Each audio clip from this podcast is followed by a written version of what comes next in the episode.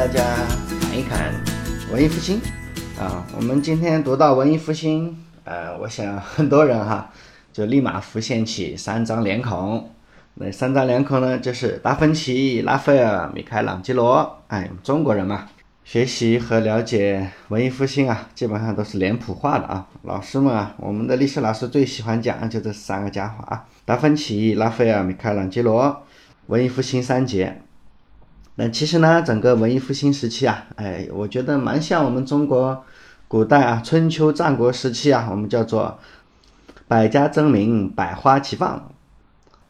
其实有一个家族哈，跟我们这个文艺复兴时期啊，它有着密切的关系啊。整个文艺复兴啊，和这个家族的由富及贵的一个洗白的历史啊。那么这个家族有什么？只手遮天的能力，有什么样的原因驱使他们去由富转贵呢？他们又跟文艺复兴有什么关系呢？好吧，亲爱的听众朋友们，我们一起来听听啊这个家族和文艺复兴的故事啊。这个家族啊，从公元十三世纪到十七世纪啊，他们放过高利贷，又变成了银行家。制作过艺术，新建过教堂，这个家族诞生了三个教皇，两个皇后，统治了欧洲的金融两百多年，甚至他们家族直接推动了这场举世闻名的文艺复兴运动，在欧洲啊，基本上是家喻户晓，呃，但是在我们的中国的历史教科书上啊，它从来都没出现过，好像啊，这就是我们今天要跟大家介绍的，叫美第奇家族。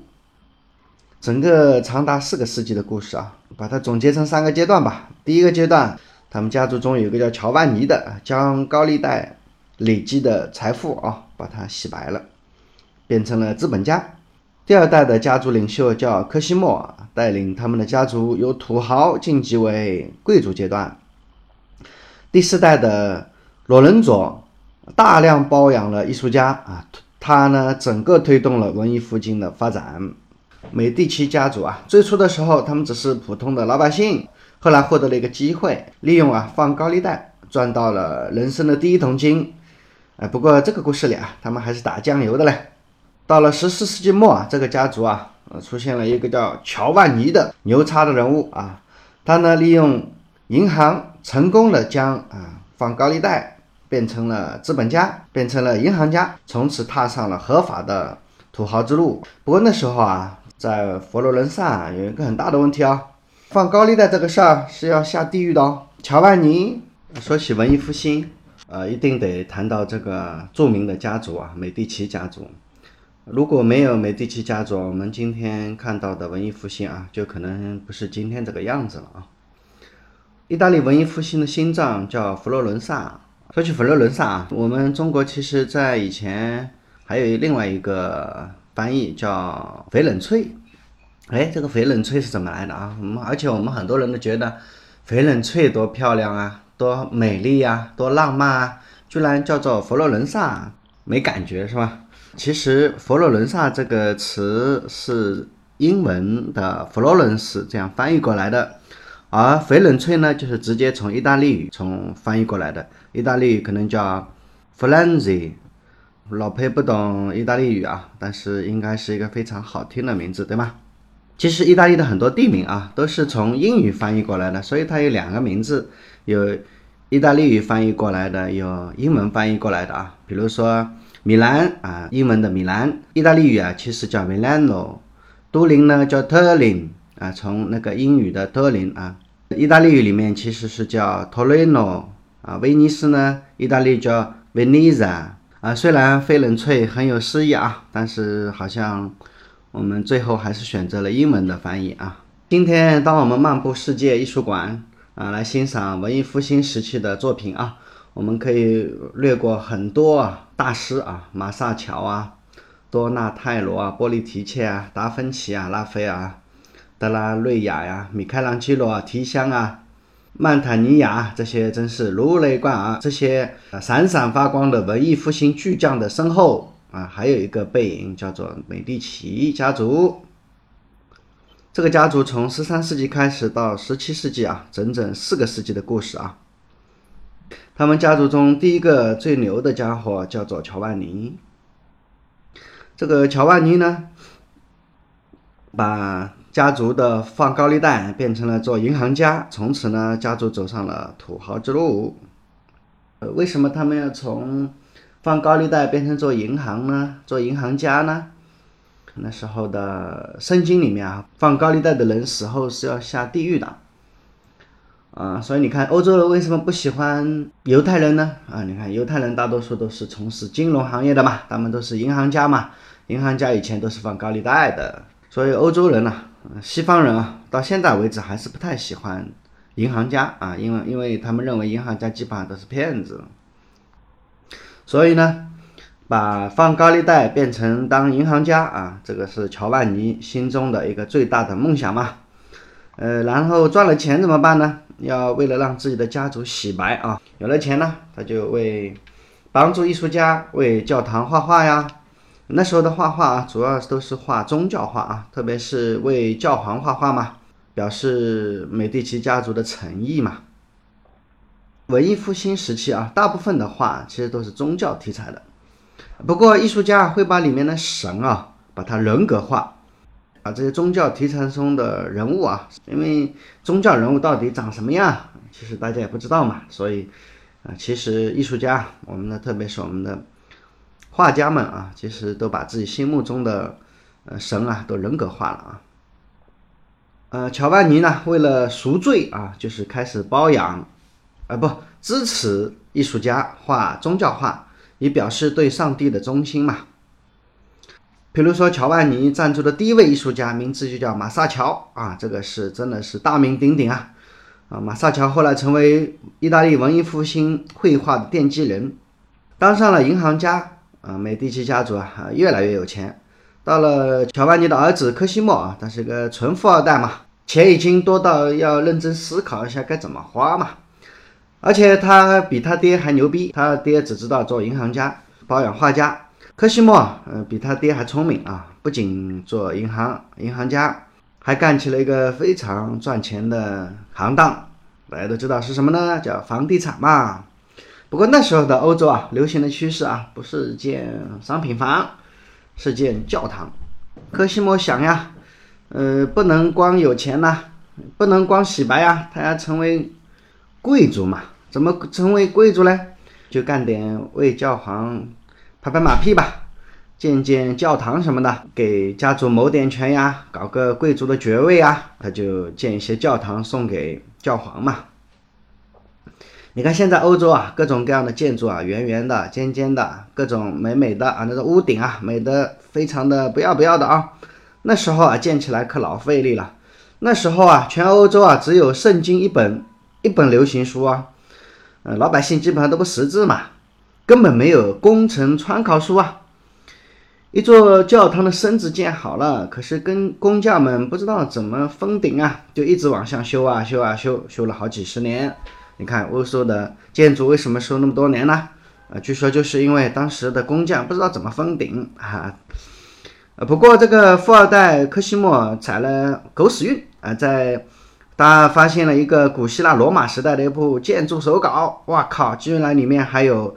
机械工程方面的图纸，哎，终于给教堂可以盖个圆顶啦。他委托设计师布鲁内斯基啊，很快就将这些知识啊运用到未完成的大教堂啊，不容易啊，终于给教堂封了个顶。这个故事啊，老裴看来也不见得是完全都是瞎掰的啊。因为你知道啊，在欧洲啊那段时间，其实中世纪跟古代的希腊和古代的罗马，它是其实是断代的啊，嗯，被他们拿到了奥斯曼土耳其的帝国，就是现在的阿拉伯啊。我们十三世纪兴起了大翻译运动嘛，就是把奥斯曼土耳其他们图书馆里面的古希腊、罗马的典籍又把它翻译成。啊，一开始还是翻译成拉丁文啊，然后从拉丁文再翻译成意大利语啊。所以呢，这个故事我认为不一定是全是瞎掰的啊。嗯，话说到布鲁内莱斯基，他建了整整十六年，建了一个艳冠欧洲、当时欧洲最大的教堂啊，叫圣母百花教堂。这也成为欧洲文艺复兴时期的一个标志性的建筑啊。所以到现在它还是去欧洲艺术旅游的必经之地啊。教堂建完了之后呢，教皇嘛真的实现了承诺，让科西莫成功进入了贵族阶层。设计师布鲁内莱斯基啊，更是名利双收。在这个图稿的基础上啊，他们结合修建教堂的实践经验嘛，终于发明了透视法。呃，所以呢，布鲁内莱斯基啊，成为西方近代建筑学的鼻祖，掀起了欧洲建筑史上的文艺复兴。在一四三四年的时候，科西莫在佛罗伦萨建立起了他的建筑政治啊，他其实已经成为佛罗伦萨的无冕之王。你看，从一个富商到贵族。到实际上的佛罗伦萨的建筑啊，他们经过了这样两代的人物啊。一四六九年呢，科西莫的孙子罗伦佐担任了佛罗伦萨的建筑。那时候其实美第奇家族和教皇之间已经有了很多的矛盾。当时的教皇西克斯图斯啊，只是反对者在大教堂啊做复活节弥撒的时候袭击。罗伦佐和他的弟弟朱利亚诺，朱利亚诺被刺死，洛伦佐呢受伤啊，逃入教堂中躲过一劫。在危难的关头啊，罗伦佐得到了老百姓的支持，老百姓将城中的反对者全部的消灭一尽，逃出佛罗伦萨的几个袭击组织者也先后的被抓获。至此呢，罗伦佐挫败了教皇的阴谋，并迫使那不勒斯国王费迪南一世屈服，维护了。佛罗伦萨的地位，佛伦佐还成立了自己的御用机构——七十人会议啊，代替旧的百人团，使得政府得到了真正的稳定。科西莫·美第奇啊，成为第一个美第奇政治时代的创建者。罗伦佐·美第奇是欧洲文艺复兴时期啊黄金时代里面啊直接领导了佛罗伦萨。从十四到十七世纪啊，美第奇家族实际上是成为佛罗伦萨实际上的统治者。他们家族还直接诞生了三位教皇，还有两位法国王后，当然也经历过三次政治放逐。呃，说说他们对欧洲文艺复兴的贡献吧。啊，说到美第奇家族啊，第一位赞助艺术的人叫乔范尼，他赞助过马萨乔。乔范尼还让建筑师布鲁内莱斯基修建了佛罗伦萨的花之圣母大教堂嘛。这座教堂啊。影响了欧洲的建筑五百多年。科西莫·美第奇啊，不仅扩大了父亲的财富和政治影响，在艺术文化领域啊，享有更高的声望。马基雅维利对他的慷慨教养谈吐啊，称颂备至。科西莫所赞助的艺术家有多纳泰罗、吉贝尔蒂、弗拉安吉利科和弗拉菲利波利比。他也是学者的朋友和保护人。啊，在他家里啊，经常接待一些著名的学者，比如说费奇诺，还任命他为佛罗伦萨柏拉图学会的主席，把自己官邸附近的一栋住宅直接送给了费奇诺。啊，著名的华丽公爵罗伦佐梅蒂奇是文艺复兴时期啊最著名的艺术赞助人。华丽公爵罗伦佐是科西莫的孙子，在整个佛罗伦萨啊，当时其实就是科西莫家族的啊，比如说。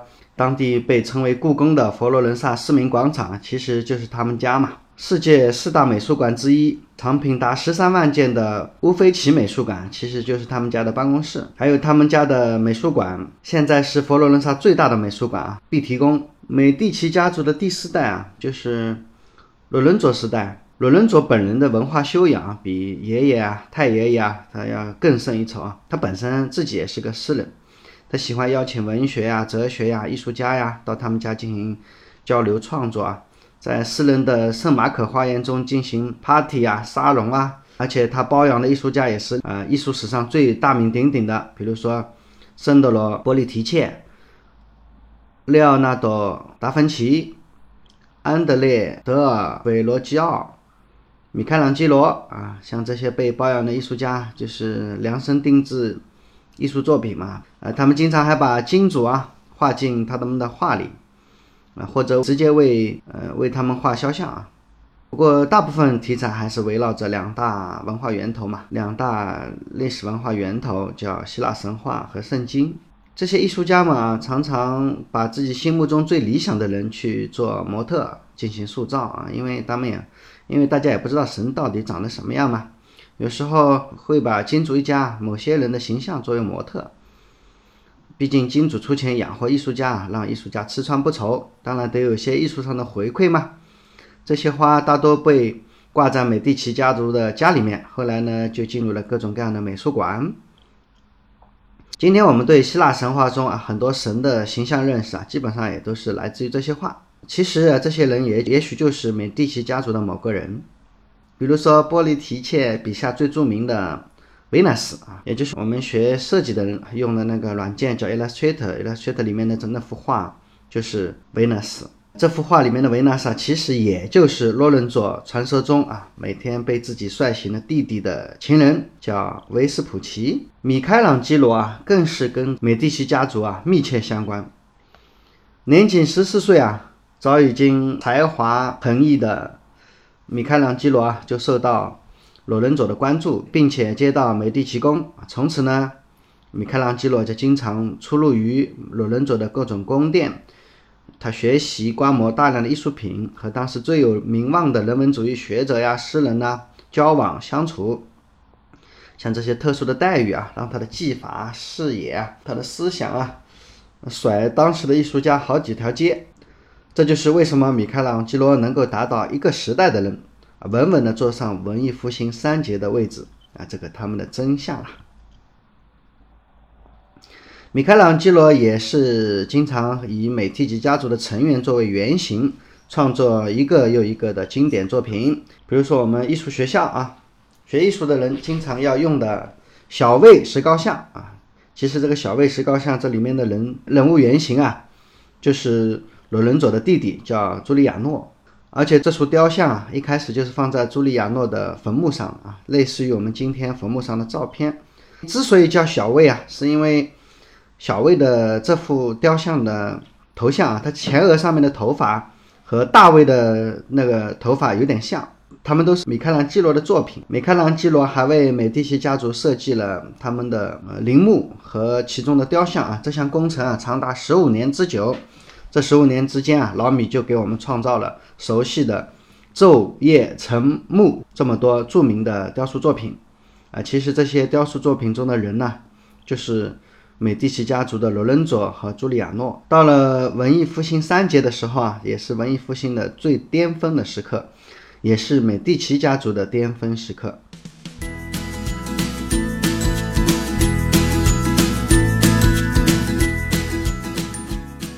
到了一七三七年啊，这个轰动一时的美第奇家族，哎，忽然之间就没有了，因为他们家绝世了。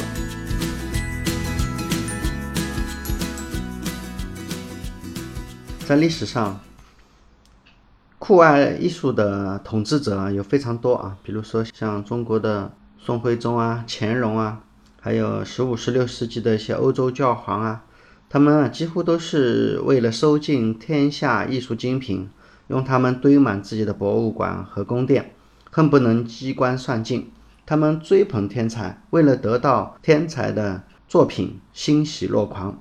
但有些人啊，却并不是这样他们并不满足于花钱购买现成的艺术品，他们更喜欢创造，甚至为了创造出十全十美的艺术作品啊，他们培养天才。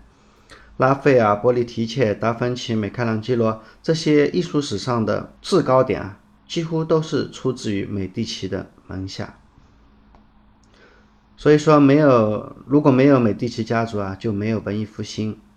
六百年前的欧洲，黑死病啊正在横扫欧洲，这场几乎毁灭了欧洲的瘟疫啊，至今让人谈之色变。